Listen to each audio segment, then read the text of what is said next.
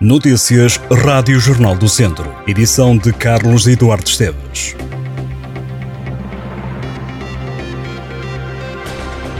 Um homem de 59 anos foi detido em Lamego por suspeita de fogo posto. O incêndio aconteceu no dia 13 de agosto. Ardeu sobretudo mato. Segundo as autoridades, o fogo colocou em perigo uma densa mancha florestal, casas e um parque eólico e também a A24. Vai ser agora presente a tribunal.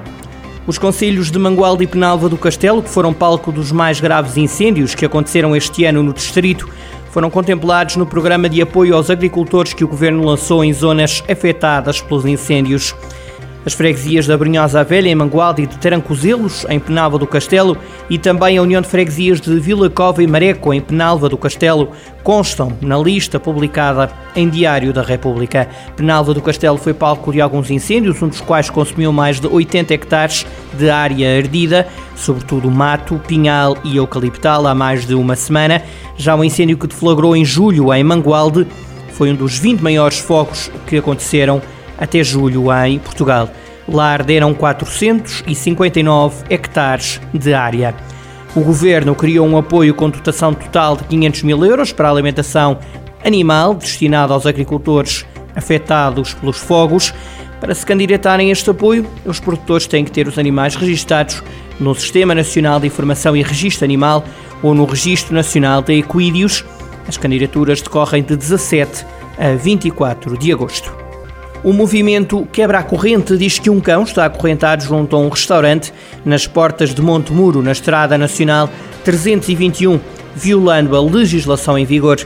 Contactada pela Rádio Jornal do Centro, a GNR garante que o caso cumpre as regras.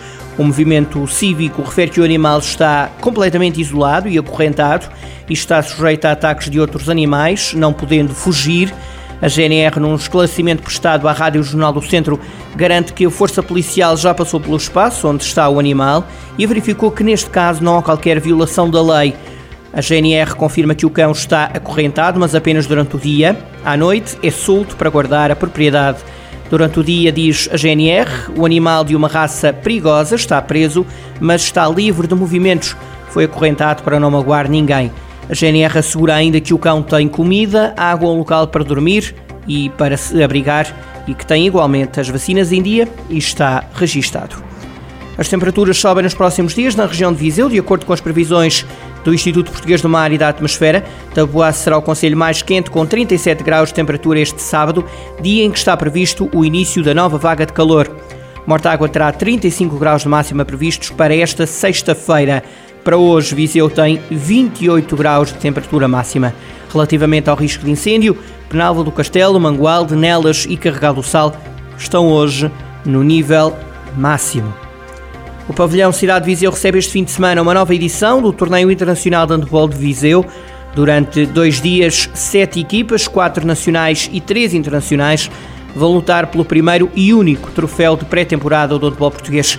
Este ano haverá uma novidade, decorrerá no domingo às duas da tarde, também no pavilhão Cidade de Viseu, a primeira edição do Torneio Internacional Vida de Handball em cadeira de rodas. As seleções de Portugal e de Espanha vão lutar pela taça num jogo que, tal como todos os outros, terá transmissão televisiva. O presidente da Associação de Handball de Viseu, Joaquim Escada, mostra-se satisfeito por levar em diante esta ideia que nasceu num projeto que teve origem em Viseu, o Handball for All, ou em português, Handball para Todos. O jogo terá duas partes de 20 minutos. Em jogo no Torneio Internacional de Handball de Viseu vão estar quatro clubes portugueses, Futebol Clube do Porto, Benfica, Águas Santas e Académico de Viseu, um clube espanhol, o Ademar León, uma equipa francesa, o Nantes, e os suecos do Onerets. O primeiro jogo é esta sexta-feira, às 7 da tarde, e opõe o Académico de Viseu e o Onerets.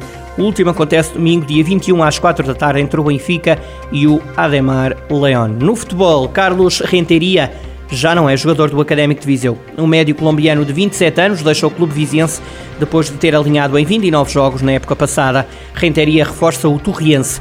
O jogador chegou a Viseu no início da temporada passada, jogou já no futebol colombiano, brasileiro e mexicano. Estão confirmados mais quatro pilotos no Caramulo Motor Festival. Francisco Sandy Castro, Manuel Gião, Pedro Salvador e Rui Ramalho são os mais recentes nomes que vão fazer parte do plantel de pilotos da 17ª edição do Caramulo Motor Festival, que decorre nos próximos dias 2, 3 e 4 de setembro. O bicampeão mundial de Fórmula 1, o brasileiro Emerson Fittipaldi, vai também estar presente no Caramulo Motor Festival, onde vão estar outros nomes como Rui Madeira, Nuno Rodrigues da Silva, Rita Vieira e Veloso Amaral. Estas e outras notícias em jornaldocentro.pt